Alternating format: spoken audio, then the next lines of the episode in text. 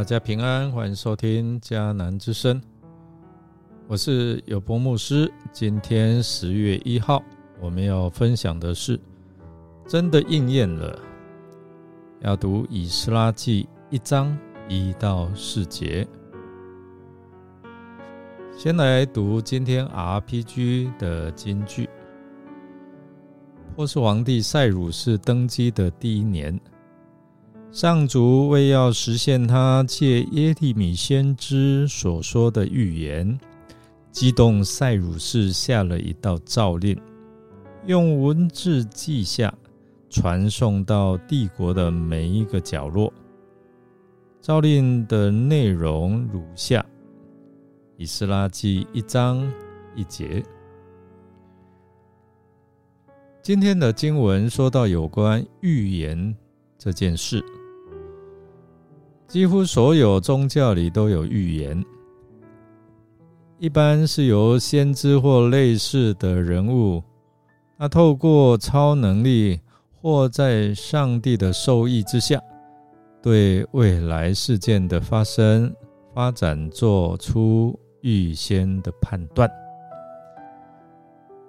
历史上有不少的国王或者皇帝。他们要透过预言来确定自己的地位。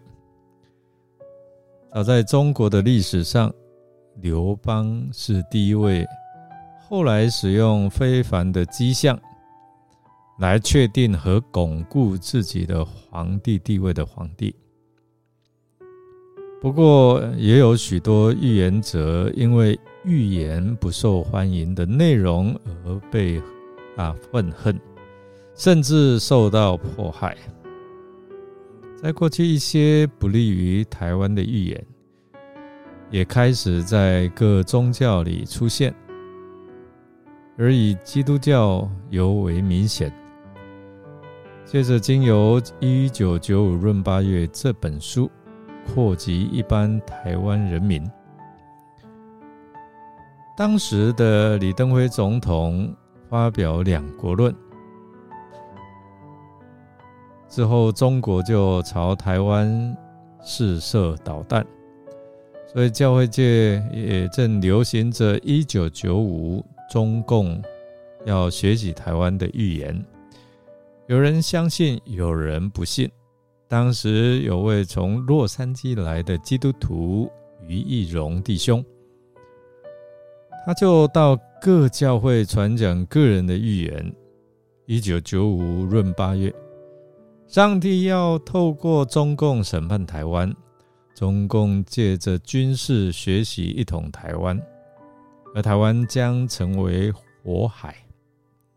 可是，上帝已经为台湾信徒预备一个华人复兴基地，就在贝里斯，所以啊，要快快移民过去。哎，当时真的有不少基督徒相信。于是有钱的就变卖一切，举家移民；没钱的就躲进山里，以躲避飞弹的攻击。更有多对的夫妻因为这荒谬预言而闹离婚。总之啊，从家庭、教会到社会、国家，为了闰八月预言，几乎天下大乱。如今二十多年过去了，事后于义荣曾为自己来辩驳说：“哎呀，如果牧者把教会牧养的好，信徒对真理清楚，怎么会摇摆不定呢？”弟兄姐妹，我们看到错误的预言真是害人不浅啊！所以呢，我们必须要对真理有正确的认识，才不会被假先知误导。在当时的圣经世界，在两百年前，上帝借着先知以赛亚预言，今天我们所看的这一段的经文，上帝他所拣选的器皿，要返回耶路撒冷来建造圣殿。自从上帝借着先知以赛亚预言塞鲁是王的事情。犹大国又经过了一百年，这国的结局要到了。上帝要呼召耶利米先知去警戒、劝勉他的百姓，警告上帝的审判快要临到他们，劝他们在上帝面前自卑悔改，因为他们的罪恶已惹动了上帝的愤愤怒。上帝的话临到耶利米说：“这全地必然荒凉，令人惊骇。这些国民要服侍巴比伦王七十年，七十年满了以后，我必刑罚巴比伦王和那国民。”这是耶和华说的。哇！这段经文是记载在耶利米书的二十五章十一到十二节。在我们一起读《以斯拉记》信仰旅程的当中，我们可以透过回到圣经的现场，看见我们自己的渺小，也见证了上帝话语的真实性。就像是在文士以斯拉以圣经真理来重新塑造被掳归回的百姓之前。已经有先知以赛亚、耶利米陆续预言了以色列百姓未来的历史际遇。没有任何一个信徒曾经去过我们人生的未来，能够预见我们人生的未来。但是圣经却向我们显明了一位习在、今在、永在的上帝。只有。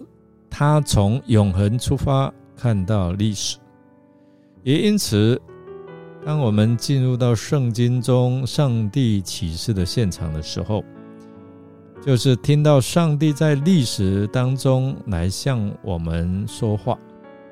他如何激动波斯皇帝塞鲁士的心，而塞鲁士这位王原本不认识上帝。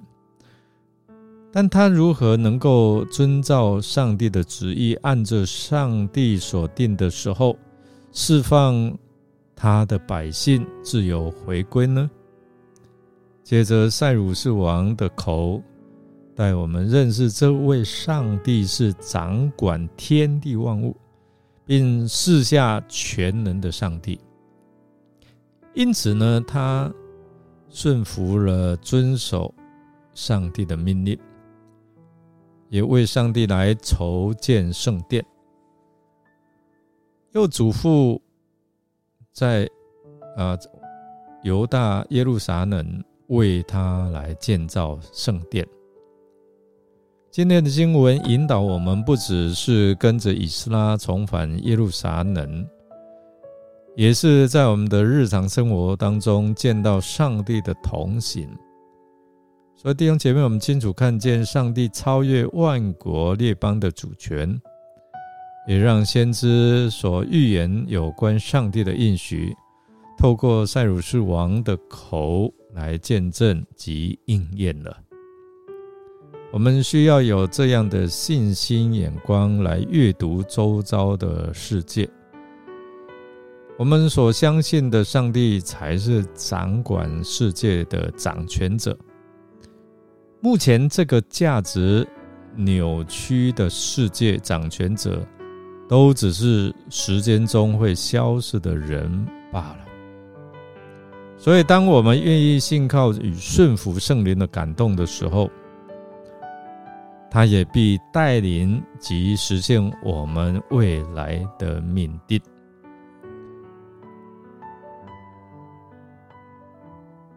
我们来默想。昔日上帝借着先知、君王和百姓成就他的应许，在现在他又会如何使用你来成就他的应许呢？让我们一起来祷告：信实的天赋上帝，你的应许在基督耶稣里都是实在的。你借着激动塞鲁士王的心，承认你的主权为你所用，在这件事上，使我们看见你的全能，可以随意支配君王的心，就像你转移河流的方向。求你也掌管我们的心，让我们顺服圣灵的感动，没有推却，乐意承担圣功，成为你应许成就在这世代的管道。我们如此的祷告。感谢祈求，是奉靠主耶稣基督的圣名求，阿门。感谢您的收听，如果您喜欢我们的节目，欢迎订阅，并给我们鼓励与带导。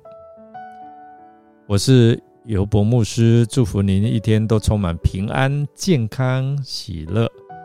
我们下次再见哦。